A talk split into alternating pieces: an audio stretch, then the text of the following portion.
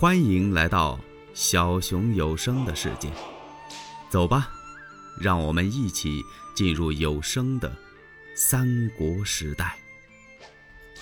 他告诉守城的军校：“你去对张将军去说，我现在弄不清楚是不是丞相的人马，等到天亮再说得了。”哎呀，不行，你别去说，我亲自去吧。车胄上了马，就奔城门这儿来了。来到城门口，就听见外边喊：“开城，开城呢！赶快开城！这不得了，因为什么呀？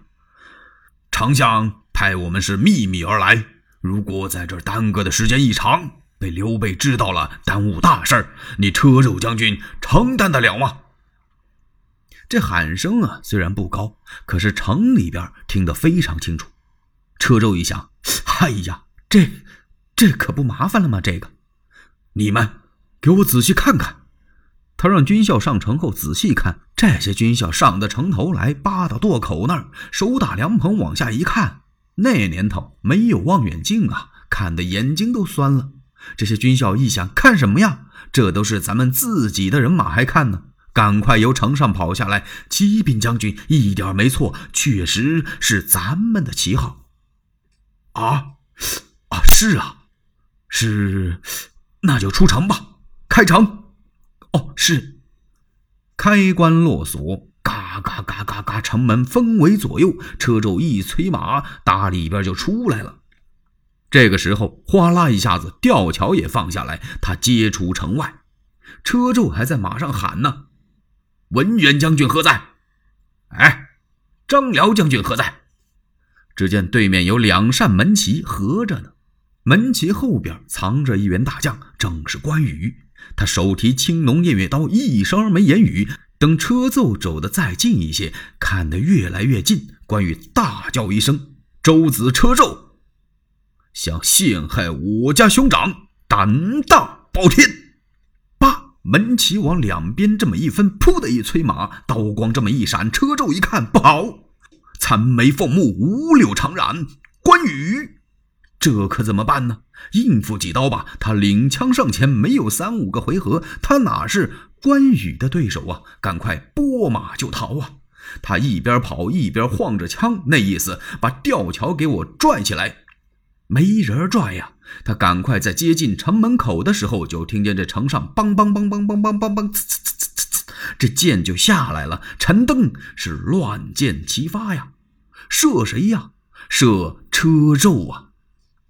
车胄这脾气，嗨，你不给我说的好好的吗？让我赚刘备呀！等我把刘备杀了，你在城上放箭。现在这是我射的，就是你。陈登把那主意呀，就用到车胄身上了。车胄不行，进不了城，他拨马绕城而逃。关羽打后边就追上来，关羽的马也快，刀也急呀，追了个马头衔马尾，手起刀落，咔噗，刀劈车胄于马下。马撞过去，把车胄的首级给提过来。关羽朝城头上大喊：“反贼车胄已被我杀，尔等倒戈归降，方免一死。”众军校全都投降了。云长提着这个首级呀，来见大哥刘备，把车胄人头往那儿那么一献，把刘备吓了一跳。嘿呀！刘备一看，二位贤弟。你们怎么也不跟我商量啊？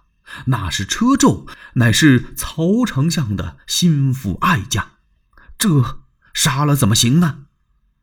关羽这么一听，大哥，您不杀他，他就要杀你了，就把陈登告诉他的这个消息跟刘备说了。这刘备是直摇头啊！现在怎么办？天也亮了，进城吧！城中百姓是福道相迎啊！刘备下了马，安抚黎民。这个时候呢，张飞来了。好家伙，那丈八蛇矛挑着好些人头，感情他把车胄全家都给杀了。嘿呀！刘备一跺脚，这曹丞相怎么能答应呢？你杀了他的爱将车胄就可以了，把车胄全家都给斩了。那曹丞相知道之后，必然兵来徐州啊！张飞这么一听，哎，大哥，那您就不用担心了。曹操不来则已，如果他派兵将来，有我与我家二兄长拒之，又有何妨？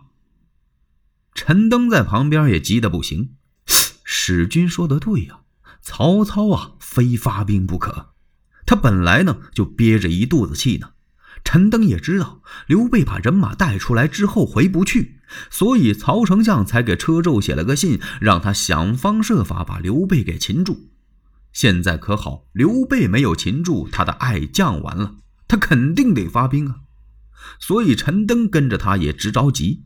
他想了想，使君，请您勿扰，我有一计可退曹兵啊。就说您别发愁了，我给您想了个。办法刘备一听，哎呀，先生，快与良计教我。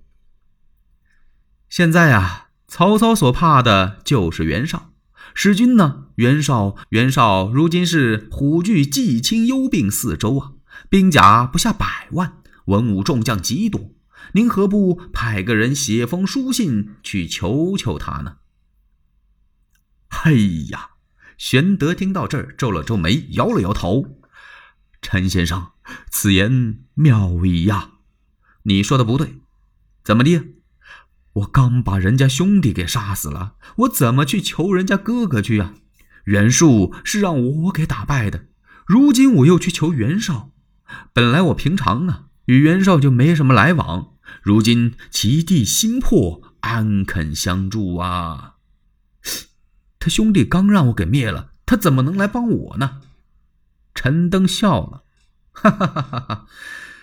世君，您别着急呀，我告诉您，当这儿有一位与袁绍三世通家之好的人，您可以去求求他，让他给您写封信，袁绍一定能够相帮啊。哦，陈先生，不知此人是谁呀？世君呐，您对这个人非常的恭敬。记得您做徐州牧的时候，不是常常登门去求教吗？哦，刘备猛地想起来，陈先生，莫非您说的是郑玄、郑康成老先生吗？哈，就是此人。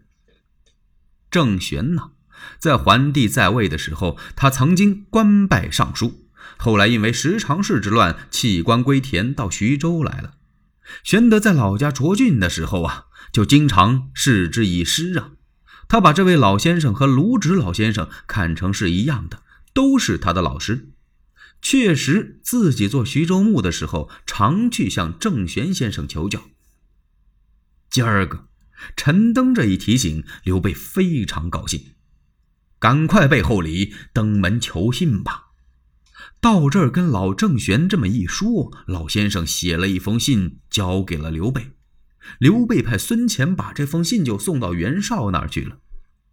袁绍接着这么一封信一看，哎呀，这可怎么办呢？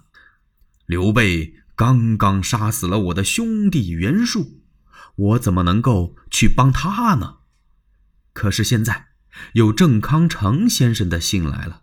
我与郑家三世之好，我怎么好驳郑老先生的面子呢？他有点为难了，拿着这封书信在屋里是来回直走啊，吩咐人，快把谋士请进来。功夫不大，田丰、沈佩、郭图、居寿、冯骥都到了。袁绍把这封信让他们这么一看，你们说我发不发兵呢？田丰说：“绝对不能起兵啊！年年来大动干戈，百姓穷困不堪，家无隔宿之粮。今又兴师，万民皆怨，千万不可发兵。你应该啊，去向天子请功报捷。请的什么功，报的什么捷呢？您不是把公孙瓒给灭了吗？现在天子还没有封赏您呢。”如果您这个捷报文书去了，要是被曹操把这捷报给扣留了，那就好办了。那个时候您再上表说曹操革我王禄啊，我们要跟天子通通气儿、通通话都不行。那个时候您再把兵马屯到黎阳也不迟啊。沈佩这么一听，哈，这又何必呢？现在明公手下兵不下百万，战将不下几百员，如今新兵破曹，易如反掌，何必耽搁那日期呀？谋士居寿坐到旁边，微合着眼睛，一个劲儿的直晃头。他不同意沈佩说的这几句话，他同意谁的？同意田丰的。沈先生，我想这制胜之策啊，在强盛。曹操可不能同于公孙瓒呐！你想让曹操修那么大一个十来高的易经楼，坐到上边坐以待毙，让你们困住，没那事儿，还是不发兵为上啊？郭图同意沈佩的，沈佩先生说的对，我看是宜速不宜迟啊！现在曹操才多少人马呀？我们这是多少人呢？何况还有郑玄先生的书信在，这不是乐得河水不洗船的事情吗？发兵对呀。欲知后事如何，且听下回分解。